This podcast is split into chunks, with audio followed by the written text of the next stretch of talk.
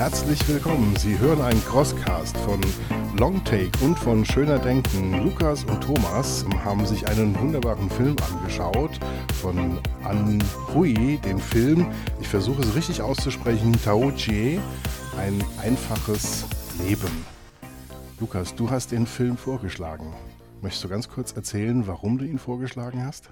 Na, erstmal äh, war die Voraussetzung ja, dass du gesagt hast, hey, wir könnten mal wie bei, äh, bei einer Regisseurin sprechen und äh, da habe ich dann an Heu vorgeschlagen und äh, du kanntest sie nicht und das schien mir sehr interessant zu sein. Also äh, das deckt sich ja so ein bisschen mit meiner Erfahrung, dass das sicher ein Name ist, den man in bestimmten Kreisen kennt, die ja auch durchaus Preise gewonnen hat, große Erfolge gefeiert hat in ihrer Karriere, aber die gerade in Betrachtung dieser neuen Hongkonger Welle in den 70ern und 80ern immer so ein bisschen unter den Tisch fällt.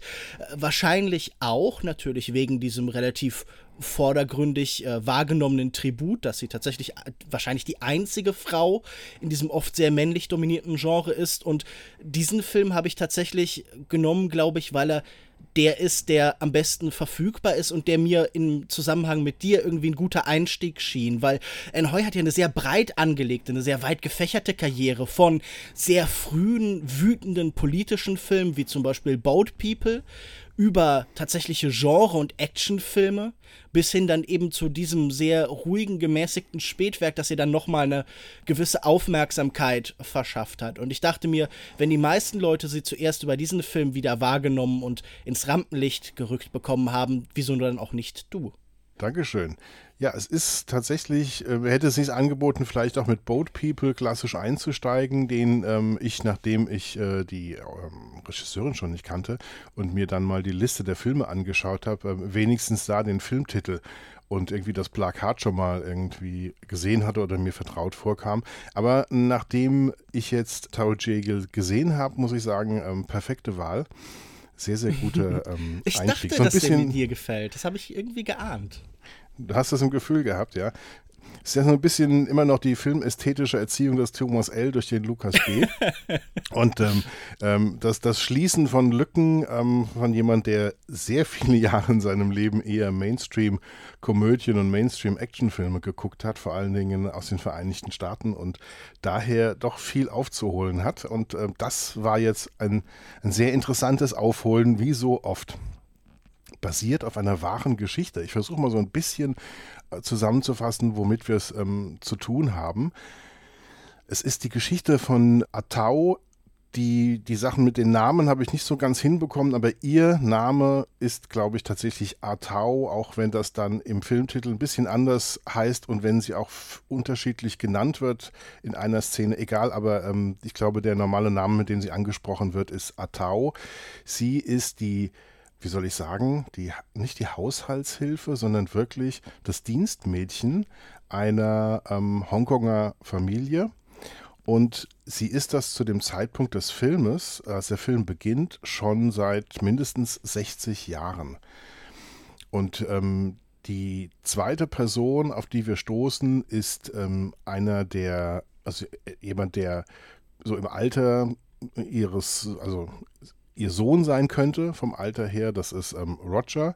Das ist der einzige, der noch ähm, in Hongkong überhaupt noch lebt und den sie ähm, weiterhin versorgt als, als Dienstmädchen. Es basiert auch ähm, auf einer wahren Geschichte. Das geht so weit, ähm, dass äh, unser Roger hier tatsächlich ein gleichnamiges Vorbild hat, auch Filmproduzent, der eine sehr, sehr ähnliche Geschichte erlebt hat, der auch am Anfang schon erzählt, dass als er auf die Welt kam, sie schon mehr als zehn Jahre in der Familie gewesen ist. Und es wird am Anfang auch erzählt, dass sie adoptiert worden ist, dass die Adoptiveltern das äh, nicht äh, geschafft haben, sie da aufzuziehen, nicht genug Geld hatten und sie dann praktisch frühestmöglich, wahrscheinlich so im Alter von 12, 13, 14 Jahren, dann praktisch ja verkauft haben, weitergegeben haben, wie auch immer, als Dienstmädchen an diese Hongkonger Familie. Und ganz interessant, damit, da müssen wir auch drüber sprechen, es gibt keine Rückblicke. Ich kann mich nicht an einen Film erinnern, der, sag mal, so viel Geschichte hat ohne dass er einen Rückblick macht, um diese Geschichte zu zeigen. Und im Nachhinein muss ich sagen, ist das eine, eine ähm, sehr, sehr gute Entscheidung von, von Anhui, weil das ähm, den Film eine gewisse Intensität gibt. Und sie ist also jetzt im Alter von vielleicht 72, 75, wir können das nicht genau sagen. Und ähm, sie bekommt einen Schlaganfall und praktisch zum, zum ersten Mal sozusagen ausgefallen, hat man so den Eindruck. Und dann sagt sie, sie will jetzt in den Ruhestand gehen. Und ähm, Roger geht auch darauf ein und besorgt ihr einen Platz in einem Altersheim. Und dann erleben wir praktisch nach einer Viertelstunde des Films, wie die Rollen sich drehen. Sie hat sich ja praktisch ihr Leben lang über viele, viele Jahrzehnte um die Familie gekümmert und wir stellen später fest, vor allen Dingen sehr gerne um ihn gekümmert, als den Lieblingsjungen sozusagen. Und jetzt ist er in der Situation, dass er anfängt, sich um sie zu kümmern und wir erleben, was das mit diesen beiden Menschen anstellt ich finde, was du schon angesprochen hast und was mir auch sehr wichtig erscheint, ist natürlich einerseits tatsächlich diese Abwesenheit von Rückblenden. Man lebt sehr im Moment, weil man merkt, dass jeder Moment und jeder Ort hier sehr stark von Geschichte nicht belastet, aber so durchflossen ist. Die Vergangenheit hat immer was ungemein Gegenwärtiges und natürlich erkennt man in Teilen auch schon die Zukunft dieser Stadt, denn ich würde sagen, wir haben hier drei Hauptfiguren. Und das ist vielleicht ein bisschen klischeehaft in Teilen, das so zu formulieren, aber einerseits natürlich halt Roger, gespielt von Andy Lau, wahrscheinlich einem der größten Hongkong-Stars überhaupt. Man kennt ihn wahrscheinlich hier vor allen Dingen aus Filmen wie Infernal Affairs, House of Flying Daggers, Days of Being Wild und natürlich eben auch aus dem Debütfilm von Anne Hoy, nämlich Boat People. Das war auch einer seiner allerersten Rollen. Das heißt, die beiden sind quasi zusammen aufgestiegen und wie man in diesem Film hier sieht, eben auch zusammen älter geworden schon. Denn es ist natürlich irgendwie ein Film über das Altern einerseits von einer der Hauptfiguren, nämlich der von Dini Ip gespielten äh, A Tao, die du schon angesprochen hast, und natürlich auch äh, über das Altern von Roger, aber ich würde auch sagen über das Altern von Hongkong um sie herum, diese Stadt, die immer der dritte Hauptcharakter für mich ist in dieser Geschichte. Hongkong ist ja ungemein präsent, wird ungemein stark eingefangen, überhaupt nicht so als dieser Neonort, dieser besonders mystische, schöne, magische Ort, sondern so stark überbelichtet, sehr farblos, also sehr gedeckte Farben tatsächlich. Und äh, wir haben in einer Szene, die später kommt, da spricht Roger mit dem Betreiber dieses ähm, Altersheims, das er da besucht, in das er sie äh, unterbringt. Ja, und da sagt er auch tatsächlich genau das. Hongkong altert. Er erzählt, wie überall diese Altersheime aufpoppen. Und es geht auch so ein bisschen um das Altern dieser Stadt selbst und damit verbunden das Altern dieser Filmkultur, dem diese Menschen ja alle anhängen. Denn das sollte man vielleicht auch noch erwähnen als so ein Verkaufspunkt, ein relativ zentrales Attribut sicher auch dieses Films. Er ist durch diese Rolle von Roger, der Filmproduzent ist, nicht klassischer Produzent, sondern meistens eher so Financial Controller. Das war die Rolle, die Roger Lee, der auch ein Drehbuch mitgeschrieben hat, ja meistens bedient hat. Wir sehen ihn ja auch einmal so, er, er rechnet vor allen Dingen Zahlen. Da fehlen 100.000 Dollar, da fehlen 5% des Budgets. Für ihn ist das alles eher Kapital als große Kunst. Aber es geht eben darum, er führt ein Leben bei dem er ganz natürlich umgeben ist die ganze Zeit von einigen der größten Regisseure und Darsteller von Hongkong, also Leute wie Choi Hawk, dem bekannten Filmemacher Sammo Hong, Sammo Hang, der äh, ja, Kompane von Jackie Chan, selber ein großartiger Filmemacher und Choreograf, aber auch so Leute wie Raymond Chow, der Golden Harvest gegründet hat, wahrscheinlich der wichtigste Produzent in diesen Zeiten in Hongkong, der Leute wie Bruce Lee, Jackie Chan, Sammo Hung und so bekannt gemacht hat. Und für mich ist es deshalb auch ein Film über das Altern des Hollywood, äh, des, des Hongkong-Kinos an sich. Und ich glaube, das ist halt das Spannende, dass bei diesem Film ganz viele große Ebenen zusammenkommen aber er gleichzeitig, wie der Titel schon verspricht, wahnsinnig simpel, gegenwärtig und nicht schlicht, aber elegant wirkt, minimalistisch an vielen Stellen. Und ich glaube, diese Gleichzeitigkeit von einem sehr großen Über- oder Unterbau, je nachdem, wie man es sehen will, und dieser sehr klaren, im Moment verorteten Geschichte, das ist, was äh, diesen Film in so viele verschiedene Richtungen spannend macht. Absolut. Das konnte ich jetzt gar nicht beurteilen, ähm, was du eben gesagt hast, weil ich natürlich diese ähm, Hongkong-Regisseure ähm, und so weiter, die dann da auftauchen, wahrscheinlich gerade auch rund um diese Premiere, das, ähm, die erkenne ich natürlich gar nicht. Aber was mir auch extrem aufgefallen ist, was du angesprochen hast, wie die Stadt dargestellt wird. Es gibt immer wieder Szenen, wo die, wo die Stadt, wo Perspektiven gewählt werden, die nicht die Hochglanzperspektiven sind. Also man hat nie diese, selbst als es dann zu einem Feuerwerk kommt, am, am Neujahrstag, glaube ich, ja. ist es dann so, dass, dass wir das Feuerwerk hören und wir sehen praktisch von unten zwischen den Häuserschluchten, wie ähm, unsere Protagonistin in diese Richtung guckt und das mitbekommt, aber wir sehen es nicht wirklich, wobei das garantiert spektakuläre Bilder sein müssen. Wir sehen das nur dann im, im Widerschein eines zweiten Bildschirms ähm, auf einem Fernsehgerät, ähm, wo das natürlich alles sehr, sehr blass und weit weg ist. Ja, vor allen Dingen und hat das auch genau denselben Effekt wie der Film selbst. Alles ist so ein bisschen zu hell, deshalb wird das so eine Fläche, deshalb verliert das so seine Details in Teilen. Und das ist ja genau die Ästhetik, die auch diesen Film trägt. Alles ist so ein bisschen overexposed, ist alles so ein bisschen überbelistet, überstrahlt und dadurch bekommt das so was komisch Klinisches an vielen Stellen, finde ich.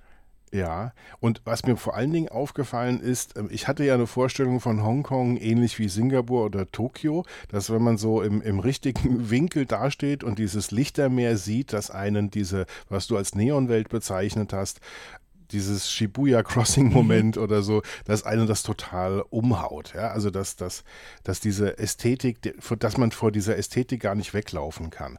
Aber ich weiß nicht, wie es in Singapur ist, aber in Tokio muss man sich ja auch einfach nur rumdrehen und fünf Meter gehen und dann kommt man in eine wirkliche Stadt, die dann nicht mehr so glossy ist.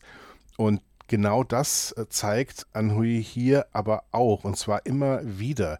Also wir erleben zum Beispiel, dass das Altersheim naja, ich möchte nicht sagen runtergekommen ist, aber es ist eine Nummer bescheidener, als ich gedacht hätte. Und auch das Haus, die ganzen Häuser, die ganzen, das ganze Viertel, man sieht halt überall, okay, das ist halt hier, da leben viele Menschen auf wenig Platz, das ist hochgezogen, da ist der nackte Beton oft zu sehen, das ist gar nicht so hübsch, überall hängen diese, diese alten Klimaanlagenkästen draußen. Also das ist nicht so shiny und glossy und auch von dieser in Grenzen wohlhabenden Familie. Diese Wohnung, die ist auch ähm, gepflegt und so, die wird von ihr auch super in Schuss gehalten, aber so richtig Luxus und reich und protzig ist das auch an keiner Stelle ich finde das bei dem Altersheim ganz spannend, weil so eine Ambivalenz dadurch entsteht. Wir haben ja im Kino oft zwei Bildern von Altersheimen. Einerseits könnte das so ein idealisier idealisierter Ort sein, wo man nochmal den zweiten Frühling erlebt, wo alles nochmal schön und toll wird. Andererseits könnte es diese Altershölle sein. Alle, die nur noch dahin vegetieren.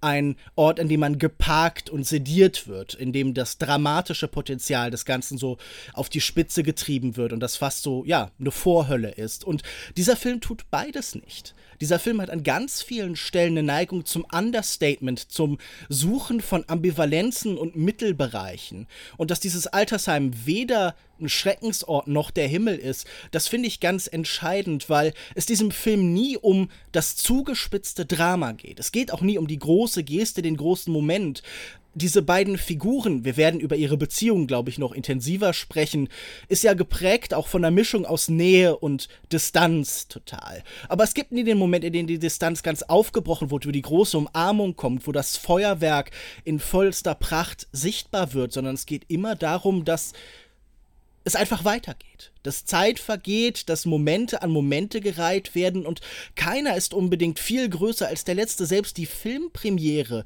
was ja in einem Film traditionell, wenn es irgendwie um Filmemacher geht, immer so das Finale ist, wo alles zusammenkommt und so. Selbst das ist irgendwie kein spektakulärer Moment, sondern alles geht so von Augenblick zu Augenblick weiter, äh, geprägt von einer Melancholie, von einer gewissen Traurigkeit, aber da ist auch immer wieder viel Humor. Also es ist nicht irgendwie eingeschossen auf so eine Tonalität, auf eine Emotion, sondern weiß um die Komplexität des Lebens mit seinen Auf und Abs, mit seinen Wechselfällen. Und ich finde, Andy Lau, der Hauptdarsteller, hat im Making-of eine ganz schöne Metapher gefunden. Er sagt, dieser Film ist so ein bisschen wie so eine Sanduhr, so ein konstanter, gleichmäßiger Fluss von Momenten und Situationen. Keiner ist irgendwie besonders hervorgehoben, aber am Ende akkumuliert das Ganze. Dieser Film sammelt.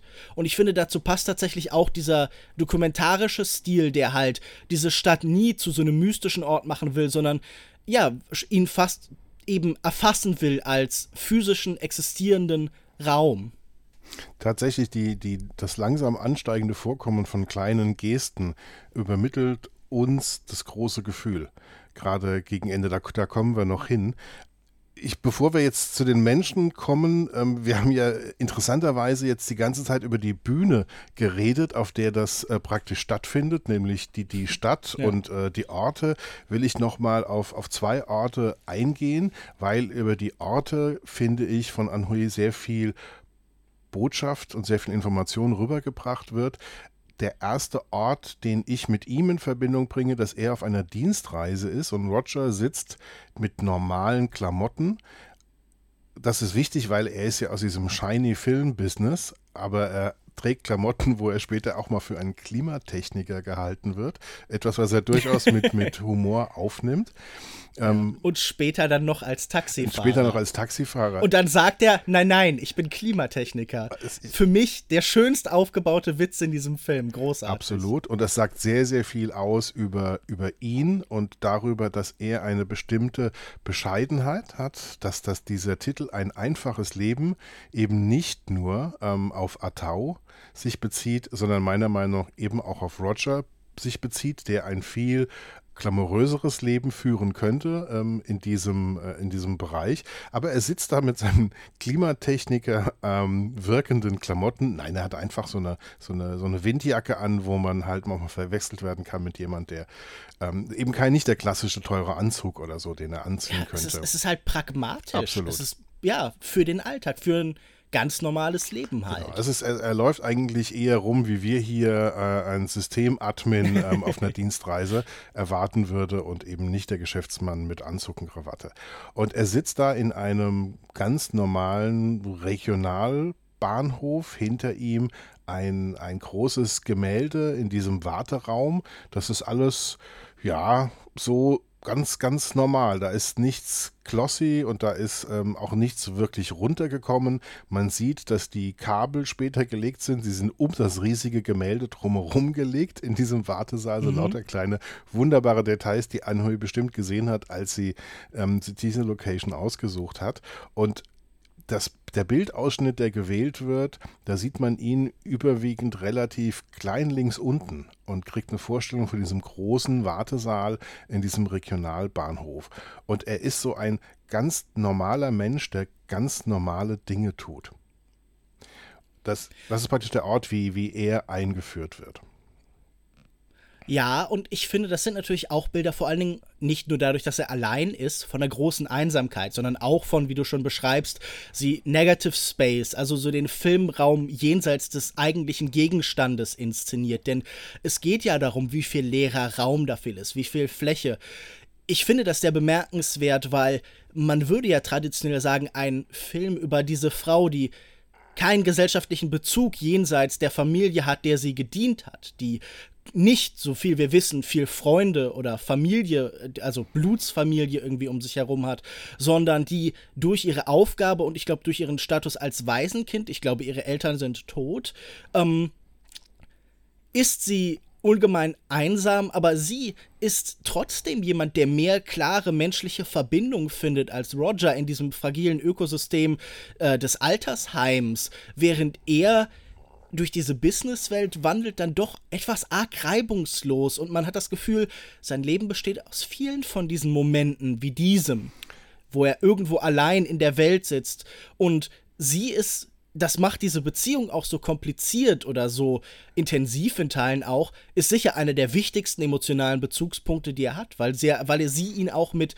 der Vergangenheit verbindet halt. Absolut, wobei ich nicht den Eindruck habe, dass er ähm, wirklich einsam ist, weil er immer wieder mit, das, er hatte auch Freunde in diesem Business und er hat vor allen Dingen seine Schulkameraden, mit denen er sich noch trifft und mit ja. denen hat er noch Kontakt und da gibt es auch immer wieder nochmal ein gemeinsames Essen oder so, dass wir sehen, also er ist jetzt nicht der, der ähm, leidende, komplett vereinsamte ähm, Incel, der irgendwie Nein, ab, da, das auf keinen Fall. Aber hast du nicht selbst in, das, in den Momenten, in denen er unter Menschen sitzt, immer das Gefühl, dass er so ein bisschen abseits ist? Also wenn er da mit äh, Sammo Hung und Choi Haag, also zwei der größten Hongkong-Regisseure überhaupt sitzt, dann bestellt er sich das Gemüse und er lacht mit ihnen, aber ich habe auch immer das Gefühl, bei aller Verbundenheit ist er so ein bisschen abseits und auch unter seinen Freunden.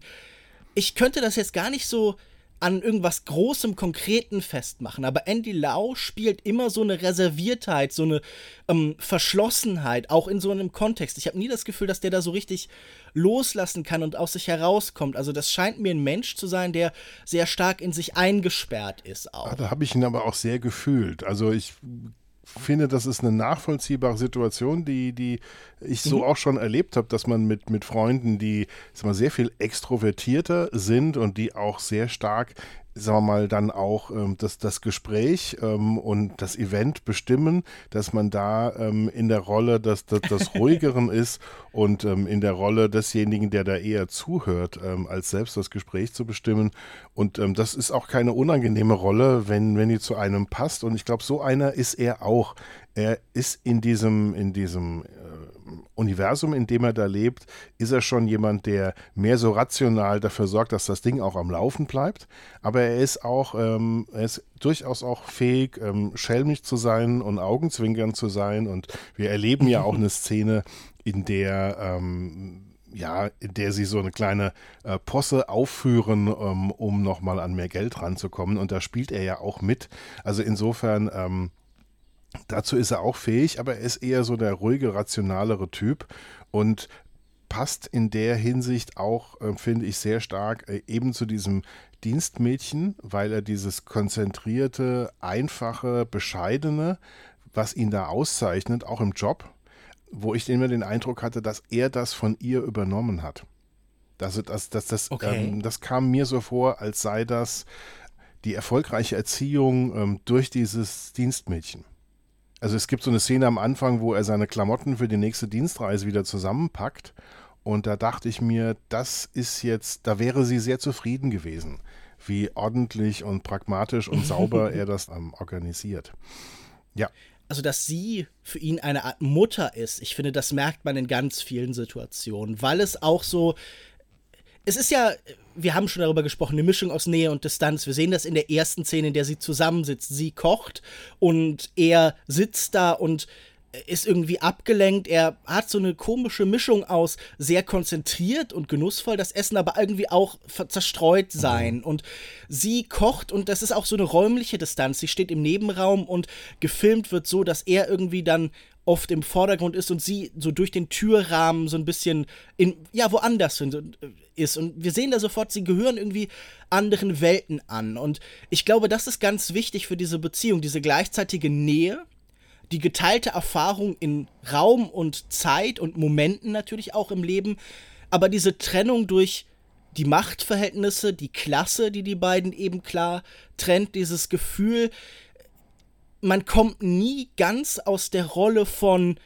Beherrschter und Herrscher heraus in irgendeiner Form. Und selbst in den Momenten, die große Gesten von Zuneigung irgendwie enthalten, also sie mitnehmen zu dieser Premiere oder so, ist sofort wieder so ein Charakter von oben und unten. Also, dass sie da zum Beispiel so auf den Stühlen geparkt wird am Rand, während er dann schnell Hände schütteln muss mit Raymond Chow und den ganzen Stars und so und dann wieder zu ihr zurückkommt, das ist irgendwie, das nimmt sie überhaupt nicht negativ auf. Sie fühlt sich da nicht arg versetzt oder so, aber man merkt sofort, wie die Rollen sind. Und das finde ich halt irgendwie ganz spannend, dass das auch eine von diesen Hürden ist, die die ganze Zeit überwunden werden muss halt. Ja, weil das finde ich eine sehr, sehr ambivalente Szene mit der Premiere, weil das ja so ist, dass sie die, also überhaupt zu dieser Premiere mitgenommen wird, das ist ja eigentlich, werden damit ja die Standesgrenzen und die Klassengrenzen werden ja von ihm gebrochen oder ignoriert. Das ist ja eigentlich eher etwas, wo er seine Mutter hätte mitnehmen sollen oder seine Ehefrau, mhm. die er nicht hat. Und die hier von einer großen ehemaligen Operndarstellerin gespielt wird. Also die so eine ganz klassische Ausbildung hat. Und ich finde, die auch sofort diese Ära einer anderen Zeit nochmal ganz anders verkörpert, als das Artao macht. Halt. Absolut. Und äh, aber es ist, ich fand ähm, die Premiere total interessant. Wir können das vielleicht gerade dann kurz vorziehen, diese Situation. Das ist ja zu einem Zeitpunkt, wo sie schon in dem Altersheim ist und ähm, da aber sich wirklich nochmal hübsch macht und ähm, dann auch nochmal sich so zusammenreißt und da gibt es viele kleine Szenen, wo sie dann von ihm dann an der Hand genommen wird und wo sie dann, wo man schon das Gefühl hat, das ist eine, eine Situation, wo es wo es ihm drauf ankommt, dass sie das mit ihm teilt. Ihm ist das wichtig. Und alle drumherum akzeptieren das. Er verschleiert sehr stark, dass, dass er eigentlich ähm, ihr Arbeitgeber ist. Und ähm, ja. im, auch in diesem Altersheim gibt er sich ja immer als ihr Patensohn aus und genau. nennt sie halt dann die Tante und auch als er dann so eine andere berühmte Schauspielerin ähm, trifft, dann bei der Verabschiedung von der Premiere, ähm, hält er das total aufrecht. Und das ist eigentlich eine relativ, es ist eine würdevolle Situation für sie.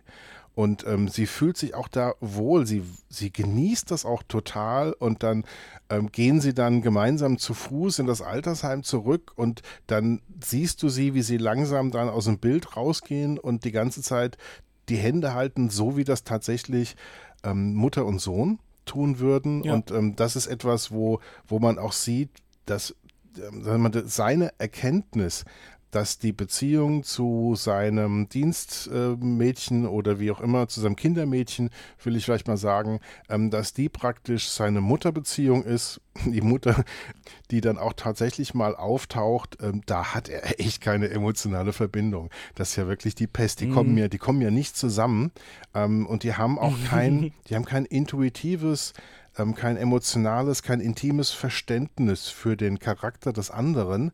Und das hat er aber mit dem Kindermädchen ganz, ganz stark. Man merkt sofort, wer ihn wirklich aufgezogen hat, wer wirklich sein Leben geprägt und bestimmt hat. Also ich finde, das ist in dem Widerspiel, in dem Zwischenspiel mit der Mutter sofort deutlich, dass das nicht dieselbe Form von Nähe, von Intimität sogar ist. Ich finde das ganz spannend, dieses Verweigern dieser Rolle der Dienerin, das macht ja auch Atao selbst. Auch sie, wenn sie gefragt wird, hey, dieser Name, der klingt so ein bisschen von einem Dienstmädchen, dann ist sie da auch ganz abwehrend. Und ich, Keine Beleidigungen, sagt sie. Keine Beleidigungen am ja, Anfang. Genau, es, es, geht, es geht ganz stark um einmal das Gefühl von, naja, nicht vereinnahmt zu werden. Also sie lehnt ja auch sehr standhaft ganz viel an Geld und Geschenken, das sie von allen Seiten von ihm oder von der Mutter herangetragen bekommt, ab und versucht sich zu wehren und oft geht es dann doch nicht, dann muss sie akzeptieren, aber dann guckt sie, dass sie es wenigstens teilen kann, wenn sie da die Vogelnester bekommen hat, die sie halt irgendwie, also wo natürlich die Leute im Altersheim um sie herum sofort ohnehin drauf geiern und so sind so, ah, da hat jemand was geschenkt bekommen. Und äh, sie ist ja sowieso als jemand, der so eine Verbindung zum na nicht zum Geldadel, aber doch zu einer äh, definitiv besser gestellten, wohlsituierten Klasse jemand, an dem man sich schnell orientiert, wie dieser Onkel Kin, der immer wieder Geld bei ihr leiht und so. Ähm, aber auf jeden Fall versucht sie gegen ganz viele Zuschreibungen und Einordnungen sich so zu verwehren und so ein bisschen stärker selber bestimmen zu können. Und ich finde das ganz spannend, weil das was ist, was sie erst spät im Leben entdeckt. Diese Möglichkeit so, sich selbst zu definieren, so jenseits dieser Rolle als Dienerin zu definieren. Wer bin ich denn eigentlich? Das ist eine Frage, die sie sich im, erst im Alter überhaupt stellt. Und das finde ich ganz interessant eingefangen, so diese ganz vorsichtigen Entdeckungen von Autonomie. Und ich finde das alles natürlich auch eine potente Metapher, wenn wir hier in Hongkong sind und äh, im Jahr 2011 auf China starren. Äh, An ist bekannt als jemand, der immer sehr stark sich eingesetzt hat für die Freiheit, die jetzt auch bei diesen Regenstürmen und Freiheitsdemonstrationen 2014, 2019 äh, an vorderster Front war, möchte ich meinen, jemand, der aus den Charts dann verbannt worden ist. Und dass das Ganze, diese Frage nach Unabhängigkeit, nach Selbstbestimmung und nach dem Enden dieser Kinoszene in Hongkong, dass es da auch um die Frage geht, was passiert hier politisch? Von wem lassen wir uns bezahlen und durchfüttern und von wem müssten wir vielleicht frei sein? Äh, ich finde, das schwingt potent und subtil immer in allem mit. Das finde ich eine sehr interessante Bedeutungsebene. Wenn du dich erinnerst an die Szene, wo dann auch die Mutter von Roger dann äh, mit Atao spricht, da ist dieses ähm, dieses Arbeitgeber-Arbeitnehmer-Verhältnis, um es mal höflich zu formulieren, ähm, Herrin, ja. Dienerin, dieses Verhältnis ist klar zu fühlen, das ist unübersehbar. Definitiv. auch diese ganze emotionale, ich weiß gar nicht, wie ich das formulieren soll. Sie ist so emotional so unsicher, die Mutter, wie sie da reagieren soll. Interessanterweise genauso unsicher ihrem Sohn gegenüber, wie auch ähm, ihrem Kindermädchen gegenüber. Und interessant finde ich, dass in der Beziehung zwischen Roger und Atao, dass da eben diese, diese Rollen aufgeweicht werden.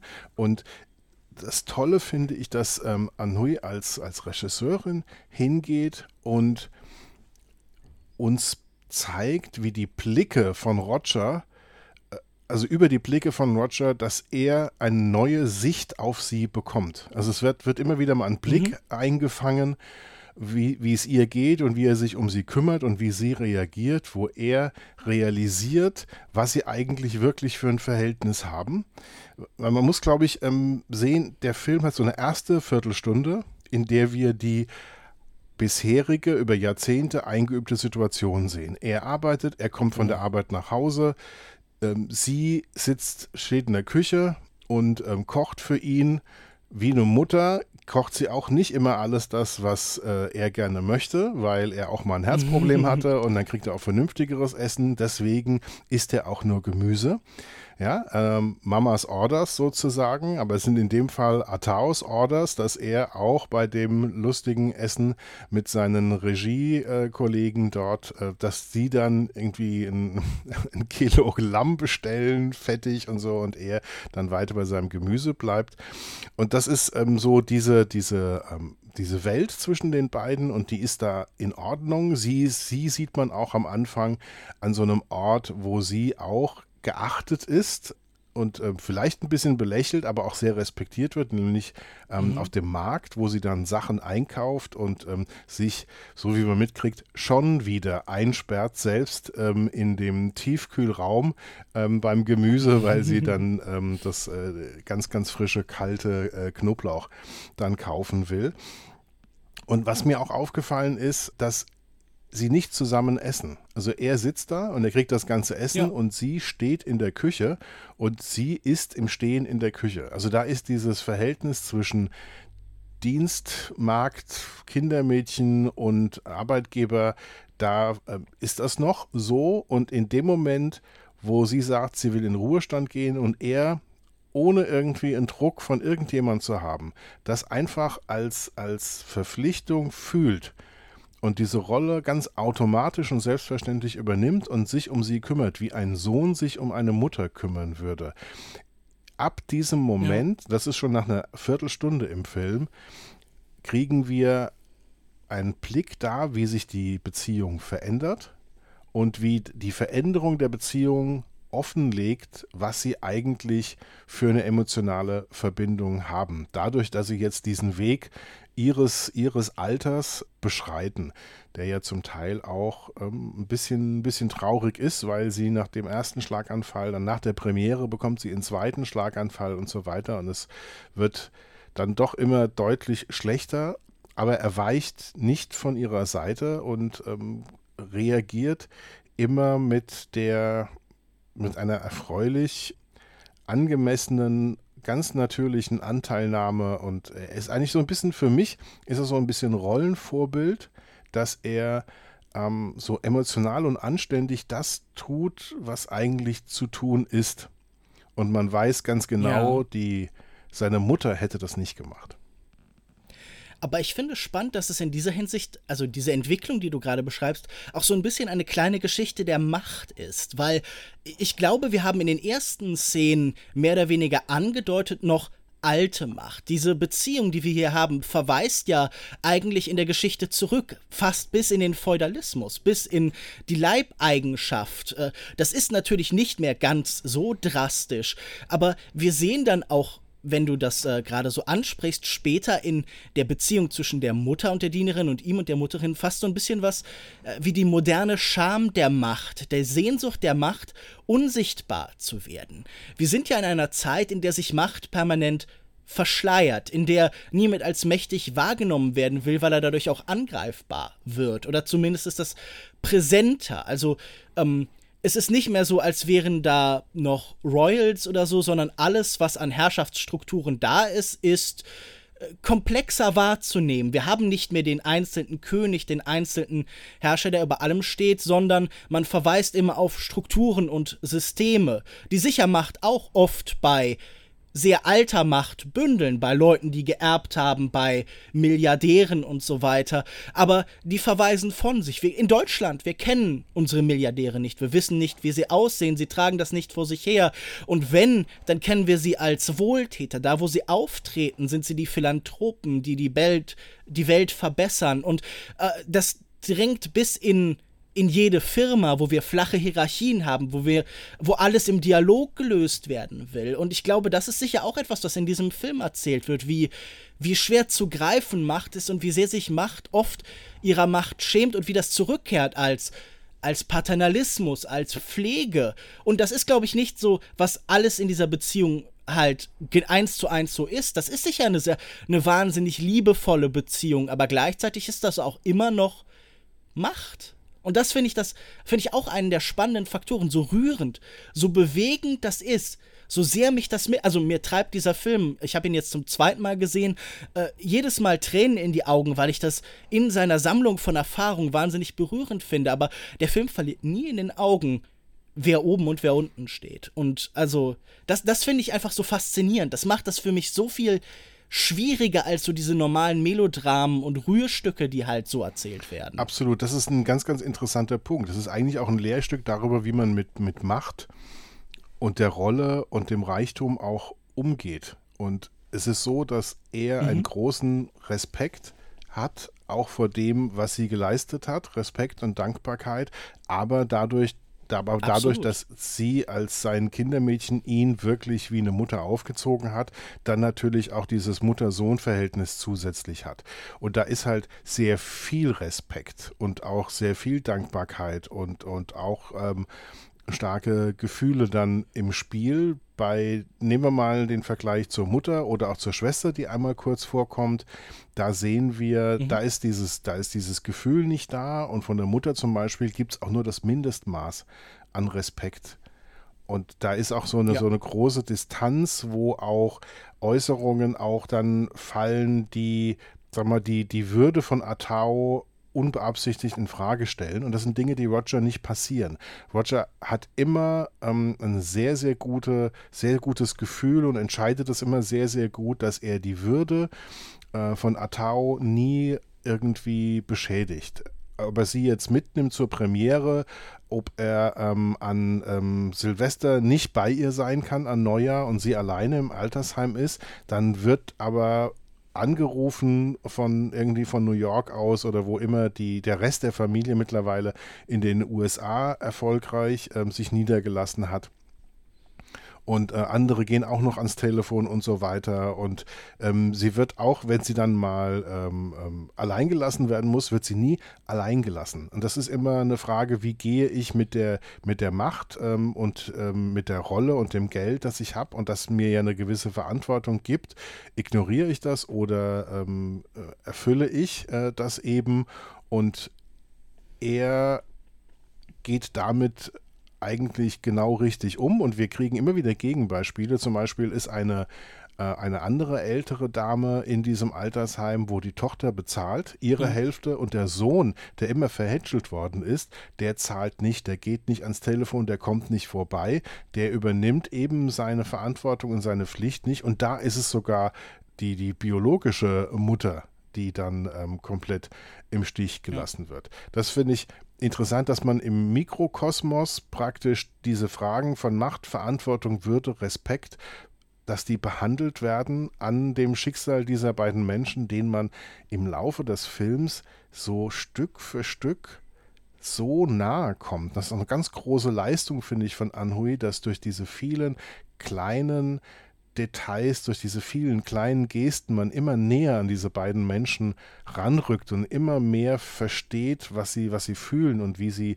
wie sie entscheiden. Eine ganz, ganz, ganz große Leistung. Wie viel man aber von diesen, ähm, von diesen Themen, die auf dieser privaten Ebene praktisch verhandelt wird, wie viel davon man politisch anwenden will oder muss oder sollte bei einer Regisseurin, die in Hongkong ähm, arbeitet oder gearbeitet hat das kann ich gar nicht beurteilen, aber kann man wahrscheinlich nicht wirklich losgelöst sehen. Ja.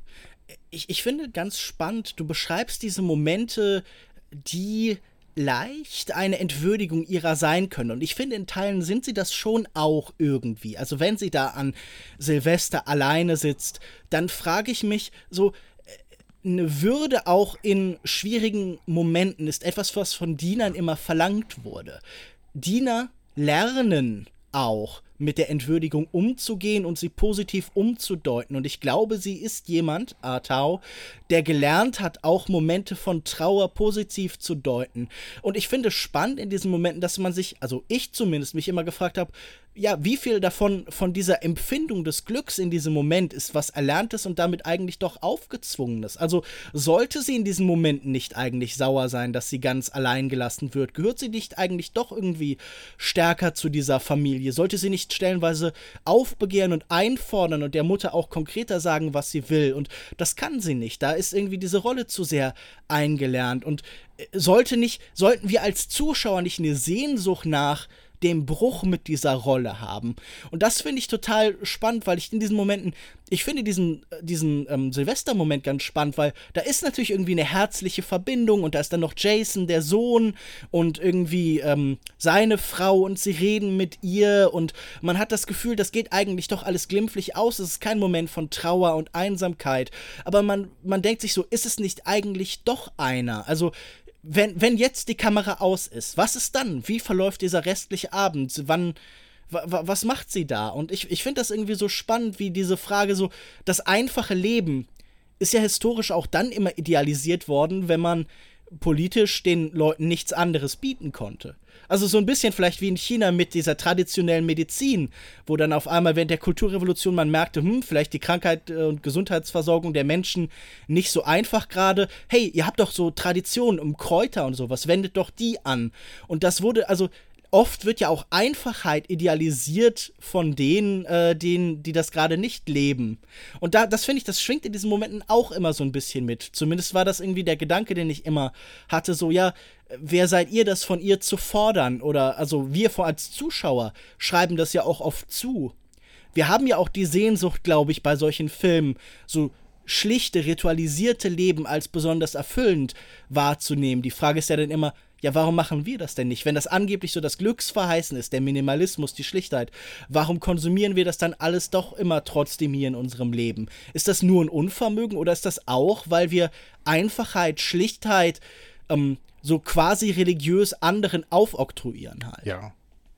ja Verstehst du, was ja. ich meine? Ich fühle aber auch, dass, also Anhui zeigt auch, dass Atao in diesem Leben zufrieden ist dass sie in diesem Leben ähm, mhm. eine Rolle hat, mit der sie glücklich ist. Also sie hat äh, da ein großes Netz von Beziehungen in ihrem Viertel, ob das da auf dem Markt oder sonst wo ist. Sie hat eine wichtige Rolle in dieser Familie, eine unverzichtbare Rolle, die von niemandem in der Familie in Frage gestellt wird sie respektiert ähm, und, und realisiert auch, dass ähm, Roger sich um sie kümmert, dass er gut geraten ist nach ihrer Erziehung, ja, und dass er sich auch um sie mhm. kümmert. Und deswegen glaube ich, ordnet sie dann ähm, so, so einen Silvestertag, wo sie dann nicht da, wo er dann nicht da ist, sondern bei der Familie in Amerika ist, ordnet sie dann halt auch nicht als ähm, sie ist alleingelassen ein, sondern er muss natürlich bei der Familie sein, aber sie wird telefonisch dazugeholt, ja. Und ja, natürlich könnte man die, mhm. die sozialen Schranken komplett aufheben und ähm, könnte sie einfach mit in die USA nehmen. Zum Beispiel, ja. Zum Beispiel, Aber ähm, ja. es ist eben nicht die Frage äh, in diesem Film, ob man die Zustände in einer Art von Revolution oder, oder Widerstandsakt wirklich verändert, die Verhältnisse, sondern wie man die Verhältnisse, ohne sie zu ändern, wie man mit ihnen umgeht. Warum er diese Verhältnisse nicht ändert. Warum sie diese, gegen diese Verhältnisse nicht aufbegehrt. Das ist extrem ähm, ambivalent. Das ist aber auch bei, bei uns allen. Wir, wir erleben ja doch sehr, sehr oft, dass Menschen dass ganz wenige Menschen sich oft von ganz, äh, ganz viele Menschen sich von ganz wenigen unterdrücken lassen. Und, ähm, und man sich ja, überlegt, natürlich. warum die Menschen auf ihre ähm, von uns empfundenen Rechte verzichten. Und das, das ist nicht immer ähm, aufzulösen. Manchmal hängt das auch damit zusammen, dass wenn du aus der Rolle des Dieners oder des untergebenen Menschen rauskommst, dass du Verantwortung für dich selbst tragen musst und alle Entscheidungen selbst tragen musst und dass du aus dem ja, im, im, besten Falle ähm, Schutz dessen, der über dich herrscht, der über dir steht, ähm, rausfällst. Ganz oft gibt es natürlich keinen, keinen ja, Schutz, total. dann ist das nur eine Illusion und man ist ähm, auch als, als Untergebener und Rechtloser eben ähm, ähm, schutzlos. Aber ich glaube, dass das, dass das natürlich ein ganz, ganz großes Thema überhaupt ist, warum man eine, eine Unterordnung, warum man ähm, eine Ungerechtigkeit, warum man eine Aufteilung in Kasten ähm, ähm, äh, erträgt, warum wir Klassismus ertragen. Ähm, das ist ja immer unterschiedlich sichtbar, aber es ist eigentlich ja überall der Fall, dass, dass äh, Gesellschaften sich ähm, fast überall eben nicht in, in ganz, ganz flache Hierarchien aufteilen. Also auch in Deutschland, wo, wo ja, viele natürlich. Hierarchien nicht sichtbar sind, ähm, stellst du aber dann fest, dass in, in vielen ähm, Bereichen, wo viel Geld verdient wird oder wo viel Einfluss ausgeübt wird, du es fast immer mit, mit weißen Menschen aus wohlhabenden Familien mit hohem Bildungsstand zu tun hast. Da gibt es keine Diversität, auch bei uns nicht. Also das ist, jetzt sind wir ziemlich weit weggekommen von, von Atao, aber es ist, es ist eben die Frage ähm, hier, sie hat, sie hat, sie empfindet eben nicht nur, dass sie nur die Dienerin ist, sondern sie ist auch die, die nee, hochrespektierte Angestellte, die ähm, respektiert und im Fall von Roger auch geliebt und, und ähm, behütet wird. Und das geht aber aufgrund dieser ursprünglichen Verhältnisse nur bis zu einem gewissen Grad.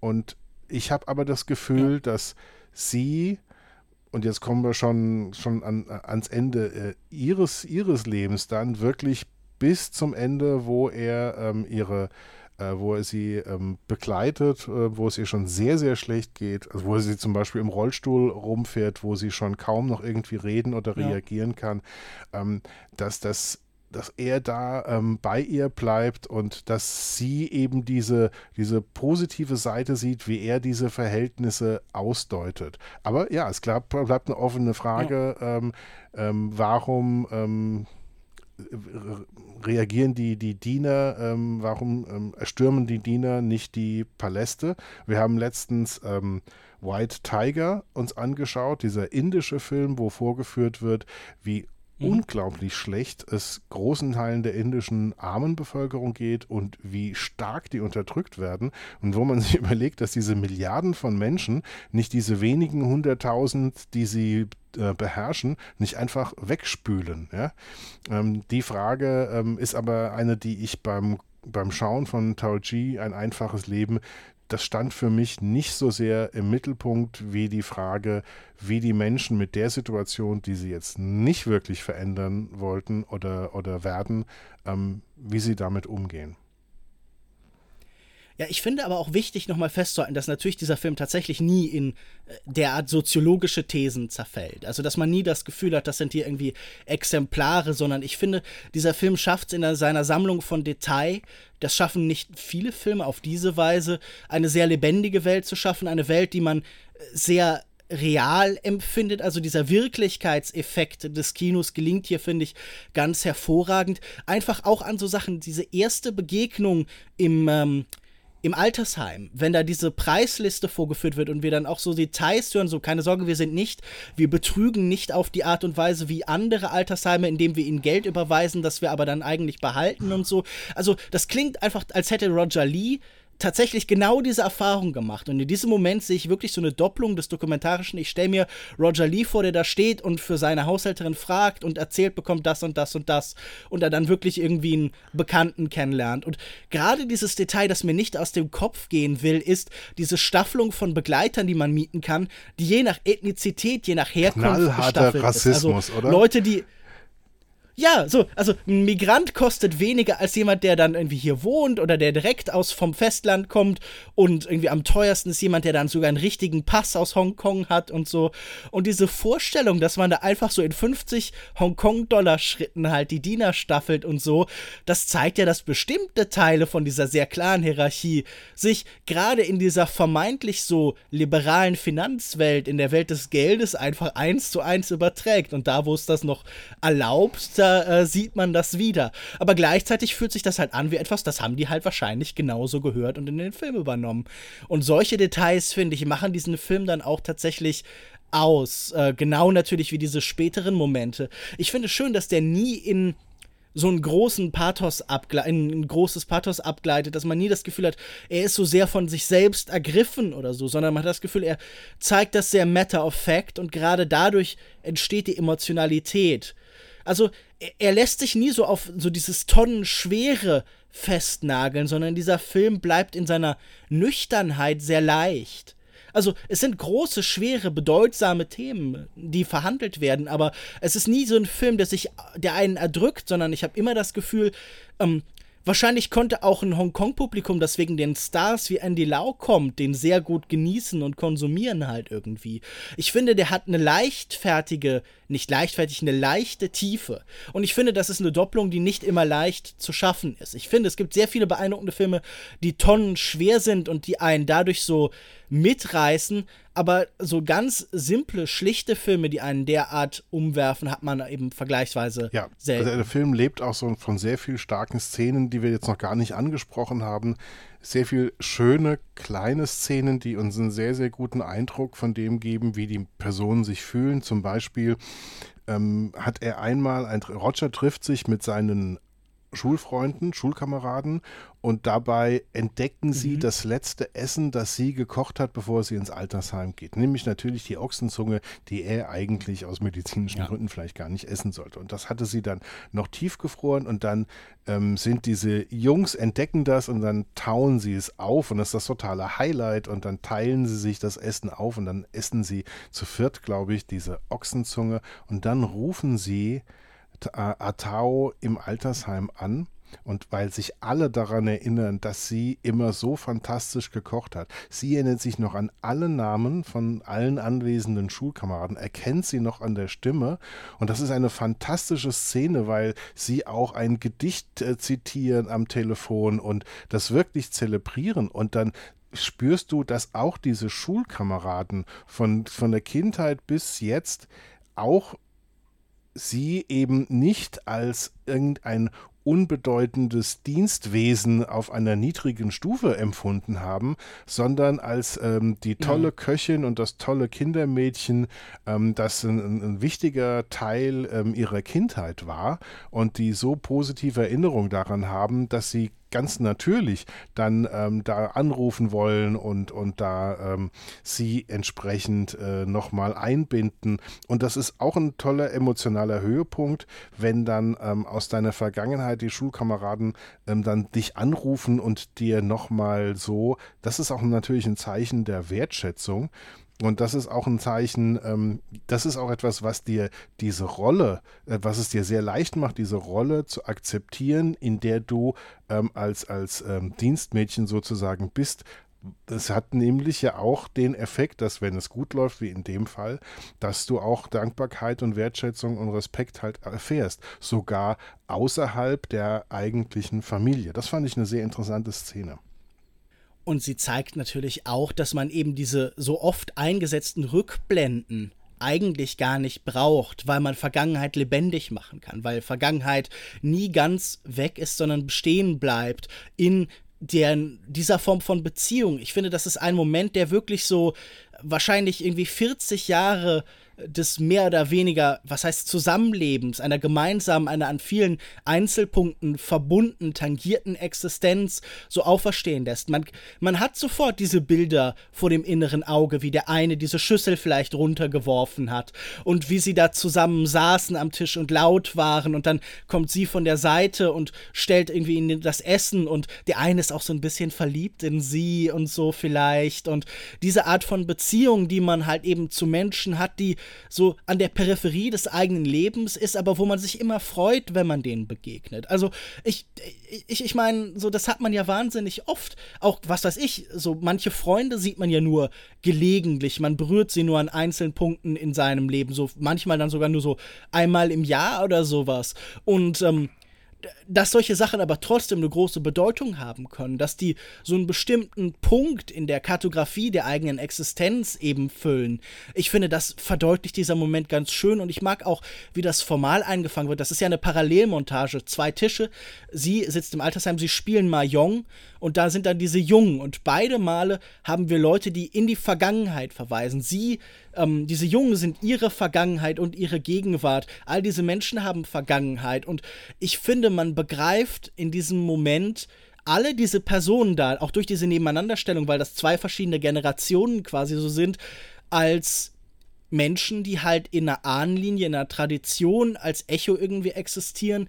Und man, man kann sich so, man kann, hat, hat sofort so, als würde sich so Tür um Tür in der Geschichte, in der Vergangenheit auftun. Und das finde ich ganz toll gemacht. Es gibt noch eine zweite Szene, die hingeht und äh, Rückblicke völlig überflüssig macht, nämlich, dass ihre ähm, ihre Besitztümer, nochmal ihre Koffer und so nochmal geöffnet werden, ähm, gemeinsam, als es ihr noch relativ gut geht, ähm, von Atao und von Roger gemeinsam und sie dann durch diese Fotos und durch die Gegenstände nochmal durchgehen, wo auch die Filmzeitschriften, die seine Mutter dem Jungen verboten haben, wo wir lernen, dass Atao diese Filmzeitschriften besorgt und versteckt hat, damit ihr äh, Lieblings Kind in Anführungszeichen, äh, die dann trotzdem haben konnte. Äh, später erfahren wir auch, dass natürlich äh, Limonaden verboten war, zu viel Zucker und überhaupt und sie aber immer wieder Cola in die Familie geschmuggelt hat. Nicht für die anderen, sondern nur für Roger.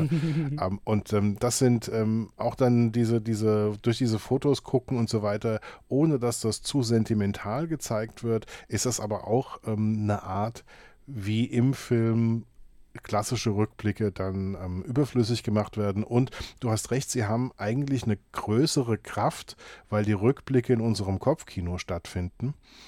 Ich finde diese Szenen, wo sie da an, über diesen Kisten da sitzen, da guckt er sie häufiger auch an, während sie durch diese Erinnerungsstücke dann auch durchgeht. Ähm, auch eine ganz starke Szene, wo man merkt, wie er darüber reflektiert, welche Rolle er da eigentlich hat. Oder auch das Gespräch, das sie dann übers Heiraten haben, das auch ganz beeindruckend. Das finde ich nämlich auch ganz bemerkenswert, weil das auch ein Moment ist von nicht Gleichheit, aber wo, wo sie etwas finden, das sie gleichermaßen beschäftigt. Beide haben noch nicht geheiratet.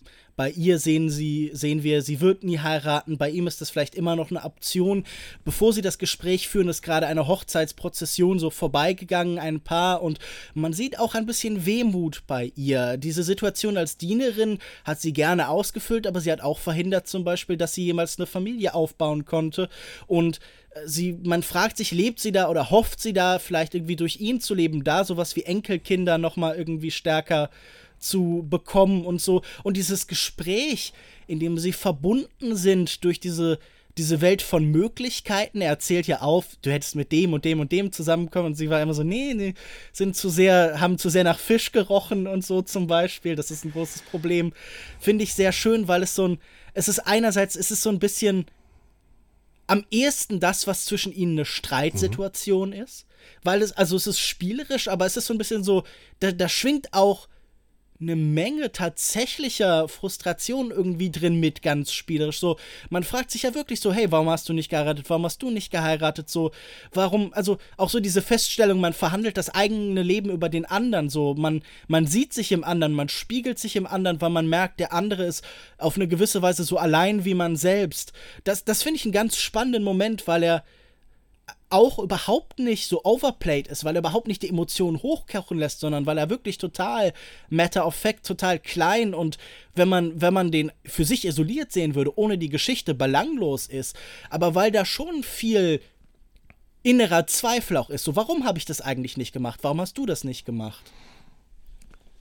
Die Frage mit dem, mit dem Selbstheiraten, die fand ich wahnsinnig spannend, weil in dem Moment dachte ich, das, also ich habe ihr unterstellt, der Grund dafür, dass sie ähm, die verschiedenen Möglichkeiten, einen Mann zu heiraten, nicht wahrgenommen hat, obwohl ähm, in, äh, in ihrer Jugend oder in ihrer Vergangenheit es doch offensichtlich einige Angebote gegeben hat. Da dachte ich mir, naja, vielleicht hat sie es vorgezogen, die Dienerin einer Familie zu sein, als die Dienerin eines Mannes zu sein weil ja auch ähm, eine Heirat oder eine Beziehung mit einem Mann ähm, höchstwahrscheinlich auch wieder mit einem Oben und Unten verbunden gewesen wäre und sie lieber einer Familie dient, mit klaren Regeln vielleicht, als ähm, in einer Ehe zu sein, wo sie das auch hätte, was sie an dieser Situation, die sie hat, schätzt, hätte auch aufgeben müssen. Und ich, ich glaube, dass das diese Szene eben auch andeutet, dass sie sich bewusst entschieden hat, dieses Leben zu ähm, füllen und, und zu führen und ähm, eben die Möglichkeiten, die sich ihr geboten haben, aus diesem Leben auszusteigen und zu sagen, vielen Dank, ich kündige, da ist ein toller Typ, der mich heiraten will, ich gründe mhm. jetzt meine eigene Familie, war schön bis jetzt, aber ich bin jetzt weg.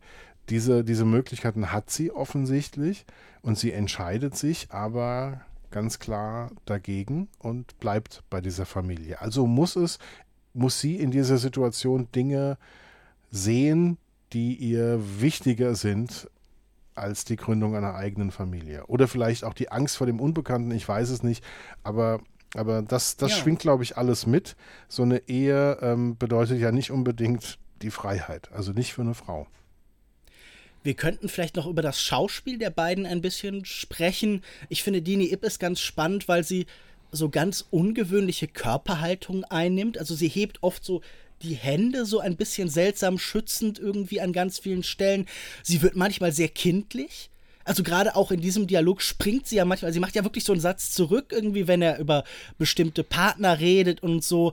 Und manchmal ist auch so, so was Infantiles in diesem Gestus, also was Kindliches insofern, dass man das Gefühl hat, so, sie hatte auch durch die gleichbleibende Existenz, durch die permanente äh, Rolle als Dienerin, ist es nie ein anderer Status geworden. Es gab nie etwas, das klar das Erwachsenwerden demarkiert hat. Deshalb ist manches Kindliches ihr sehr stark erhalten geblieben. Und ich finde, das definiert diese Rolle, irgendwie dieses Wechsel zwischen einer Verhärtung, einer Starrheit und Bewegung, einer Vitalität, die man gar nicht zutraut. Und dieser Wechsel zwischen halt dem Alter und dem Kindlichen, das ist ja äh, einerseits natürlich etwas, das man sicher öfter kennt, wenn man von alten Menschen erzählt. Ich finde, jemand wie Hirokazu Koreeda macht das ja auch sehr oft, dass die ähm, gerade die Alten auch immer wieder Züge des Kindlichen haben. Aber ich finde das halt wirklich ganz toll gespielt und sie hat dafür ja auch unzählige Preise bekommen. Und äh, Dini Ip, das war ja eine Karriere sehr lang. Eine ihrer allerersten Rollen übrigens in einem Film von Choi Hawk in Söldner kennen keine Gnade. Finde ich auch sehr schön, dass der Regisseur, für den sie das erste Mal oder eines der allerersten Male gearbeitet hat, hier in der kleinen Nebenrolle auftaucht. Und ähm, aber man, man hat auch schon das Gefühl, also sie ist übrigens auch jemand, der ganz stark an diesem Umbrella-Movement irgendwie teilgenommen hat, die sich irgendwie aufbegehrt hat. Ich glaube, ich habe hier manches zugeschrieben, was bei Anheu war, weil das ist ja Quatsch, Anheu singt ja gar nicht. Äh, sie war die Sängerin, die dann aus den Charts rausgeworfen ist, weil mhm. sie sich da eingesetzt hat und so. Und ich finde aber auch spannend, dass ihre Karriere so erst hier so ihren Höhepunkt nimmt, dass das wirklich so die Krönung von allem ist und danach taucht sie noch mal ein paar Mal, gewinnt sie, glaube ich, noch mal so zum Beispiel das Goldene Pferd bei äh, den äh, entsprechenden Awards in China äh, für eine andere Rolle bei Anhoi und ich finde spannend, dass sie so eine so eine Art Avatar irgendwie da für sich findet, dass das so eine Beziehung ist, die noch mal fortgesetzt wird, als in der Nebenrolle zumindest und so. Und ähm, auf der anderen Seite ist natürlich Andy Lau, dieser Megastar, einer der größten des Hongkong-Kinos, äh, der finde ich, das ist ganz nützlich, diese Rolle des Stars, diese Wiedererkennung, benutzt er, um hier diese Distanz auch so einfach zu spielen. Also er, er gibt sich natürlich unglaublich nah, aber er kommt nie davon weg, dass er Andy Lau ist. Genau davon, wie Roger nie davon wegkommt, dass er eben der erfolgreiche Produzent ist. Und diese Doppelung der Aura, dass er immer überlebensgroß bleibt, egal wie trivial und klein alles um ihn herum scheint, das finde ich sehr clever eingesetzt. Also, dass mit diesem Star-Persona auch gespielt wird von Anhoy. Ist ja eine Ebene, die ich so gar nicht ähm, wahrgenommen habe. Ich habe also praktisch diese doppelte Aura gar nicht sehen können, weil mir erst im Nachhinein klar geworden ist, wer eigentlich Andy Lau ist. Ja? Also in, insofern ist das etwas, was, äh, wo ich praktisch durchgeschaut habe, ohne es zu sehen. Aber was jetzt interessant ist äh, zu erfahren, was ich, du hast die, ihre Gesten angesprochen. Ich glaube, das ist ähm, ein Manierismus, der sehr gut dazu passt, dass du als Dienerin, als Kindermädchen natürlich hier nicht ständig das große Wort führen kannst. Und dass du dann möglicherweise über starke Gesten, wenn du nicht sagen wir mal, ähm, sprachlich Anordnung geben kannst, dass du dann eine stärkere Art von Gesten entwickelst. So, ähm, so kam mir das vor. Insgesamt sind alle Schauspieler extrem stark. Also auch bis in die kleinen, kurzen Nebenrollen. Der Kumpel von ihm, der ähm, äh, sich als Besitzer dieses Altenheimes herausstellt, die, Tolle Szene, ja. Der, der, der lustige alte Eintänzer in diesem äh, Altersheim, der sich immer 300 Hongkong-Dollar leiht, damit er zu den Prostituierten gehen kann. Und als sie das rausgefunden hat, sie ihm weiter das Geld gibt, ähm, dann mit einem Grinsen, ja. Ähm, auch ein Typ, der das fantastisch spielt, der dann auch bei ihrem Begräbnis dann auch am Ende des Films auftaucht und Blumen bringt. Und das sind alle diese Figuren, natürlich sind, sind Andy Lau und ähm, Diane Ip extrem stark. Aber es ist eben nicht nur, dass diese zwei sehr, sehr starken Schauspieler das tragen, sondern dass es Anhui geschafft hat, dass dieses gesamte Ensemble in diesem wie lauter Farbtupfer in einem pointillistischen Bild funktionieren ganz unterschiedliche Figuren, die selten auftauchen oder die nur einmal, zum Beispiel ähm, Sharon, die, die Tochter, die, äh Quatsch, die, die ältere Schwester von Roger, gespielt von ähm, Human Seal, die taucht ja auch vielleicht für, für, die hat eine halbe Minute oder eine Minute Screentime, ja, und äh, passt aber dann perfekt ähm, in dieses Bild rein. Das schreibe ich auch äh, Hui zu, dass sie es ähm, geschafft hat, offensichtlich auch eine sehr, sehr klare Vorstellung zu haben, wie das sein muss, damit das in diesem Film funktioniert, damit das mit allen Schauspielern funktioniert. Ja, ich finde tatsächlich auch Paul Chan, diesen Traditionsschauspieler, der er auch eine lange Historie hat, irgendwie in äh, Hongkong tatsächlich, der diesen Onkel Kin spielt, auch sehr schön in dieser Rolle. Und alles, was du jetzt gerade so beschreibst, dieses Sammeln von all diesen tollen kleinen Charakterdarstellern, aber auch Bekannten, dann diese ganzen Cameo-Auftritte, das bestärkt für mich auch so dieses Gefühl, dass hier natürlich auch im Alter, wie schon angesprochen eingangs, das Altern des Hongkong-Kinos gemeint ist. Das Verschwinden dieser großen Kraft und Energie, die ja nun mal aufgenommen worden ist ins Mainland China. Es gibt Hongkong-Kino in der Form heute einfach nicht mehr, wie es in den 70ern, 80ern und noch 90ern bis 97 und dann als Echo, als abebbendes in den 2000ern existiert hat all diese Martial Arts Filme, natürlich die Horrorfilme, die dann im Westen konsumiert worden sind, aber auch natürlich diese ganzen Dramen. Das war ja eine Zeit, die schon eindrucksvoll war. Das war ein Kino von einer ganz besonderen Energie, von einer Wildheit, aber auch von einer politischen Kraft, die all diese neuen Welle Regisseure haben. Und das ist heute nicht mehr existent. Entweder machen diese Regisseure für das ähm, chinesische Festland große Blockbuster, sehr effektgetrieben. Also so Leute wie, was weiß ich, irgendwie, die sich dagegen stellen, so Johnny Toe oder sowas oder John Woo machen nur noch sehr vereinzelt Filme. Und es ist alles sehr schwierig geworden halt tatsächlich. Entweder man hat sich angepasst oder man macht vielleicht ganz kleine Projekte mit europäischen Geldern. Und Hui weiß natürlich um das. Sie hat noch mal so eine kleine Nischenfunktion gefunden in den letzten Jahren. Viel Literatur adaptiert, viel sehr persönliche, so intime Geschichten erzählt, aber auch so Historienfilme, die sicher dann auch so in Teilen zumindest auch wieder in die Propaganda-Richtung gehen, fast zwangsläufig. Das ist in China heutzutage anderweitig schwer möglich. Aber sie weiß darum, dass das altert und versammelt noch mal alle. Und es ist so ein bisschen auch ein Abgesang. Der Film hier, der gezeigt wird, wird gar nicht gezeigt. Der wird gedreht und der ist wohl auch schlecht. Das sagt uns zumindest äh, Roger. Der ist so, ja, hm, war, jetzt, war jetzt nicht so toll. Und man, man will auch ehrlich sein, so die Hongkong-Filme der letzten 10 Jahre, 15 Jahre waren auch nicht immer optimal, sondern da gab es dann vielleicht Einzelfälle. Und so dieses Gefühl von etwas endet, der Tod nähert sich und es ist natürlich auch der von dieser Kinotradition, von diesem wilden Kino, das wir so lange gelebt haben. Ich finde, das ist auch halt irgendwie ein wichtiges Moment dieses Films. Und ich meine, das wird jetzt sicher auch etwas sein, das dir vielleicht nicht so nahe gegangen ist, das dir nicht so viel bedeutet. Aber für mich ist das Hongkong-Kino eines, das mir immer nahe geht, das mir viel bedeutet, das mir immer am Herzen lag und wo ich dann denke, so wenn ich dann alles hier versammelt sehe und die so sagen, ja, schön, dass es das mal gab. Dann, also auch das hat für mich ein Element, äh, hat, hat für mich was Rührendes zusätzlich zu diesem Plot halt. Ja, also man hat schon das Gefühl, es gibt ein, nicht nur den Herbst des Lebens von ihr, sondern den Herbst des Lebens von, von Hongkong. Also das kon konnte ich jetzt auf der Basis der vielen Regisseure und der, der Hongkonger Filmgeschichte nicht beurteilen. Aber dass seine Familie schon ganz selbstverständlich in die Vereinigten Staaten übergesiedelt ist und da als äh, Hongkong-Chinesen in den USA offensichtlich sehr erfolgreich in der oberen Mittelschicht äh, angekommen sind. Und man sieht ja dann ähm, die, die Bilder, wie sie da leben mit ihren Großfamilien und fünfte Generation und so weiter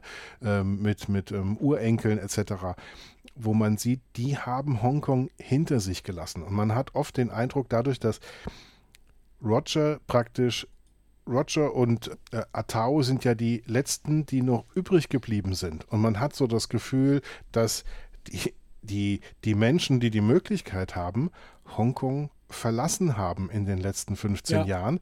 Ähm, und das fällt ja zusammen eben mit dieser politischen Änderung, dass die, dass die Leute eben sehen, dieses ein Land, zwei Systeme, dass das eben nicht lange funktionieren wird und wir erleben ja, dass es ähm, schon ähm, völlig aufgehoben ist und dass es jetzt eigentlich schon zu spät ist, rauszukommen sozusagen, dass diese Situation jetzt 2021 schon, schon ähm, stattgefunden hat. Der Film ist 2012 gedreht, wo man schon das Gefühl bekommt, die Menschen, die die Wahl haben, verlassen Hongkong.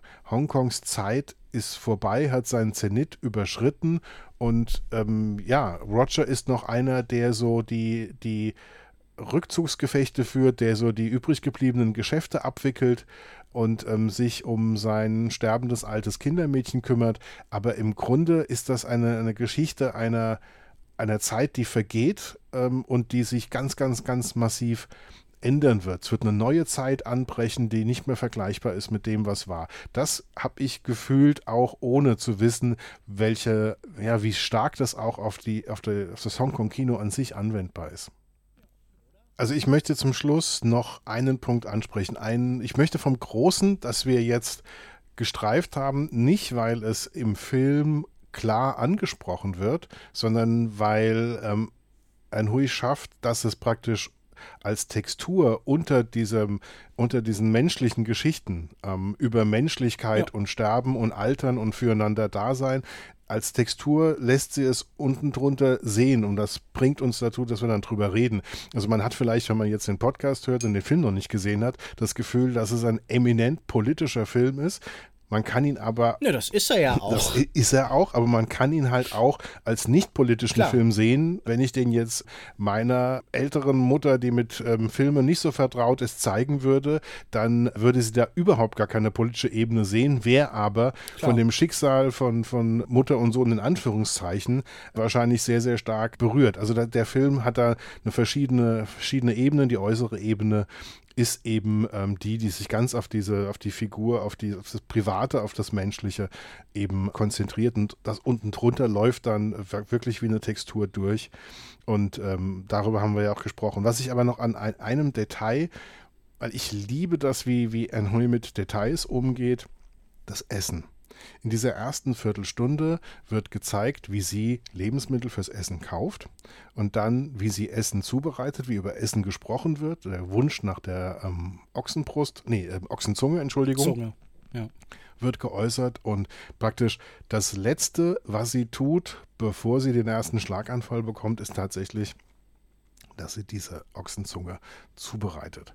Und es ist nicht ganz so schlimm wie in manch anderem Film, also wie in Tampopo oder so, wo man sehr satt von einem guten Asiaten kommen sollte, wenn man den Film guckt, weil man sonst unglaublich Appetit und Hunger bekommt. Aber es ist schon sehr, sehr appetitanregend, wie sie dann anfängt zu kochen und das anfängt zu schmurgeln und sie, es, es, gehört praktisch zu dem, was wie sie auch nicht nur ihre Arbeit tut, sondern auch ihre Gefühle ähm, und diese Sorge ihm gegenüber ähm, über das Essen halt auch zeigt. Und dann, ähm, dann ganz am Anfang bekommt er dieses Gericht hingestellt mit dem Fisch und so weiter und dem Reis und so. Und ganz interessant ist, nach dieser Viertelstunde äh, sehen wir sie ja nicht mehr in der Rolle, dass sie selbst kochen kann. Und ähm, dann gibt es zwei Szenen, die ich für ganz bemerkenswert halte, weil über Details Enhui zeigt, was passiert. Sie, also ähm, ähm, Atao, hat nach diesem ersten Schlaganfall ganz das klassische Problem, dass eine Seite ihres Körpers erstmal gar nicht funktioniert und Reha braucht und so weiter, damit das geht. Das heißt, sie kriegt da Essen hingestellt, das sie gar nicht essen kann weil sie nur mit einer Hand und den Stäbchen das gar nicht bewältigt. Und sie isst deswegen nicht, weil sie Angst hat, alles runterzuwerfen. Und das ist aber ganz am Anfang. Und Roger hat blickt das gar nicht so wirklich, dass er jetzt eigentlich den Job hat, sie zu füttern und sich darum zu kümmern, dass, dass sie jetzt dieses Essen essen kann. Und da denkst du dir, oh oh, das läuft jetzt hier aber gerade richtig schief. Er kriegt das jetzt gar nicht auf den, auf den er hat das gar nicht auf dem Radar. Später bringt er sie zum Essen, führt er sie zum Essen aus, einen nicht so edlen, ähm, aber ziemlich originellen Laden und da gibt es im Grunde das gleiche Essen, das sie für ihn mal gekocht hatte. Fisch und Reis und so weiter. Und er sieht, dass sie das nicht so richtig hinbekommt und er greift sofort ein, zerkleinert den Fisch, legt ihn ihr auf den Reis und so weiter, damit sie mit ihren begrenzten Möglichkeiten das essen kann.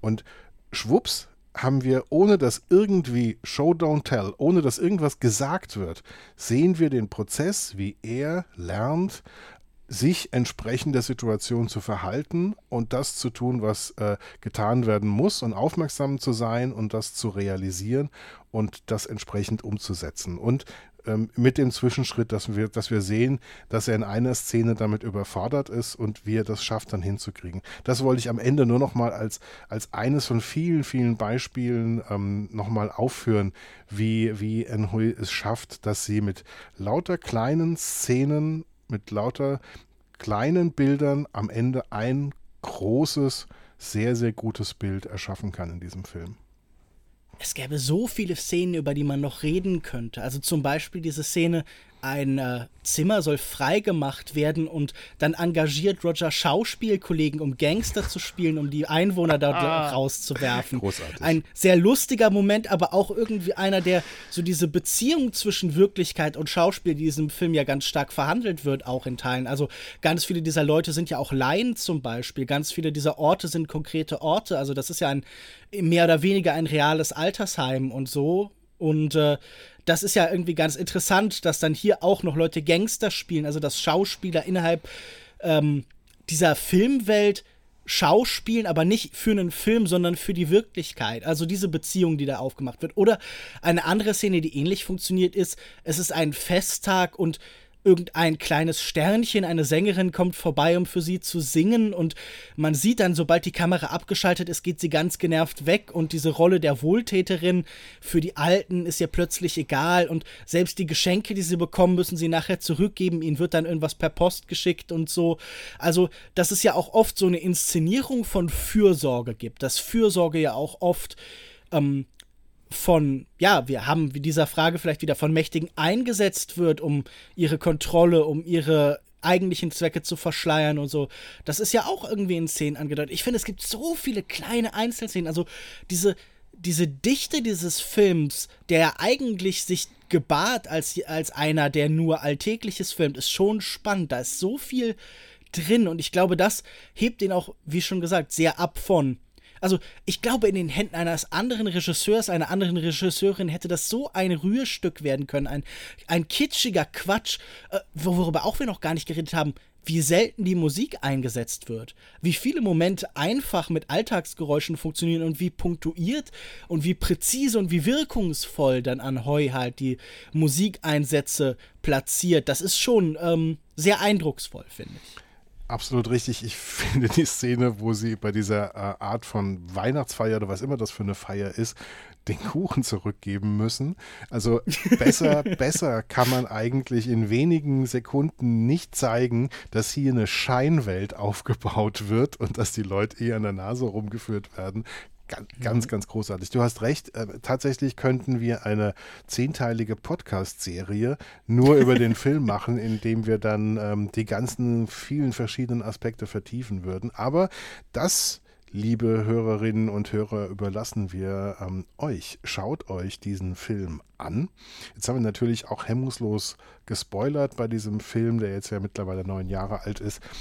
Aber schaut ihn euch an. Vielleicht ist es sogar ähm, interessant, so mal einen Podcast zu hören und dann den Film zu gucken, was man sonst vielleicht umgekehrt macht. Aber egal wie auch immer, spätestens jetzt guckt euch diesen Film an und entdeckt die vielen Details und überlegt euch, ob wir da recht haben oder ob wir Blödsinn erzählt haben. Auf jeden Fall vielen, vielen Dank für eure Geduld, liebe Hörerinnen und Hörer, dass ihr bis zum Schluss dran geblieben seid.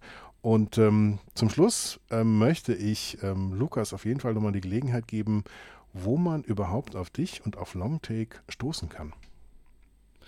Na, man findet mich auf Twitter unter @kinomensch. Man findet mich bei verschiedenen Publikationen, zum Beispiel beim Filmdienst, bei Kinozeit, bei Filmstarts, beim Goethe-Institut. Man äh, findet mich auch hier und da gelegentlich in den äh, Blu-ray-Regalen oder Shops. Zum Beispiel erscheint bald bei Cape Light ein Mediabook von Sympathy for Mr. Vengeance von Park Chan-wook, zu dem ich einen längeren Text beigesteuert habe. Dann äh, bin ich bei Podcasts, zum Beispiel bei Kulturindustrie, äh, wo wir mit einem Vierer-Team, äh, einer davon bin ich, über verschiedene Pop- und hochkulturelle Produktionen sprechen. Und äh, dann bin ich noch regelmäßig bei Cuts, dem kritischen Filmpodcast. Da sprechen wir, ich weiß nicht, wann genau das hier erschienen ist, aber zuletzt haben wir zum Beispiel über Bigan gesprochen, den chinesischen Filmemacher, Arthouse-Filmemacher mit äh, Dr. Nadine Mai, äh, die sich vor allem mit Slow Cinema beschäftigt und danach über äh, ja, etwas ganz anderes, nämlich über Zack Snyders Snyder Cut von Justice League. Wow. Da bin ich auch ja sehr gespannt, was wir da zu sagen hatten. Ich finde, das ist doch Kontrastprogramm Schau, hört bei Cuts rein in den Specials, bin ich auch zu hören. Da sprechen wir über die gesamten Karrieren von Filmemachern. Vielleicht kommt ja auch irgendwann Anheu dazu. Da gäbe es noch eine Menge zu entdecken. Ich habe das Gefühl, sie wird nicht genug gesehen. Ich bin froh, dass Thomas zumindest jetzt schon mal den Anheu-Counter auf 1 gestellt hat. Absolut. Ich bin jetzt Team Anheu auf jeden Fall. Ähm, ohne die anderen ähm, Sachen, die du jetzt alle aufgezählt hast, schmälern zu wollen, ich finde die Auftritte bei Katz, überhaupt auch das, äh, das, ähm, das ganze Podcast-Prinzip von Katz sehr, sehr gut. Bin da Fan und kann da nur empfehlen, reinzuhören auch wenn man mal so ein bisschen in die Tiefe gehen wollt, manchmal gebt er euch ja dann auch wirklich, dass ihr alle Filme äh, einer Regisseurin oder eines Regisseurs durcharbeitet und man dann noch einen besonders tiefen Einblick bekommt. Sehr, ja. sehr stark. Das machen wir sogar jeden Monat, was ehrlich gesagt völliger Wahnwitz ist. Ich werde den Rest des Monats damit verbringen, nochmal quasi alles von Paul Verhoeven zu schauen. Mal sehen, wie das wird. Ja, und das ist ja noch nicht das Schlimmste. Du musstest ja auch schon mal alle Transformers-Filme gucken in diesem Zusammenhang. ich habe alle an einem Tag geschaut. Ich meine, das äh, ist dann noch eine andere Form von spezifischem Selbsthass oder so, was ich mir. Das müsste man vielleicht irgendeinen Therapeuten fragen, was mich da geritten hat, aber äh, es war. Ja, das ist passiert. Respekt, Lukas. Respekt. Aber sehr schön, dass du danach noch äh, an Hui weitergucken kannst, ohne Schaden genommen zu haben. Ja, Lukas ist natürlich, was er jetzt gar nicht gesagt hat, immer wieder auch bei Schöner Denken zu Gast, Gott sei Dank. Das stimmt. Wir haben auch sowieso ähm, immer wieder ähm, interessante Gäste. Das ist einer der wenigen positiven Nebeneffekte einer globalen Pandemie, ähm, dass man dann sich auch daran erinnert, mit welchen tollen Leuten man schon Kontakt hat und lädt sie dann auch in den eigenen Podcast ein was dann immer sehr, sehr schön ist. Ja, schöner Denken ist immer unter schöner-denken.de im Web zu kriegen und ähm, sehr aktiv sind wir auf Twitter unter Schöner Denken, immer mit OE, diesmal nicht mit dem Strich dazwischen.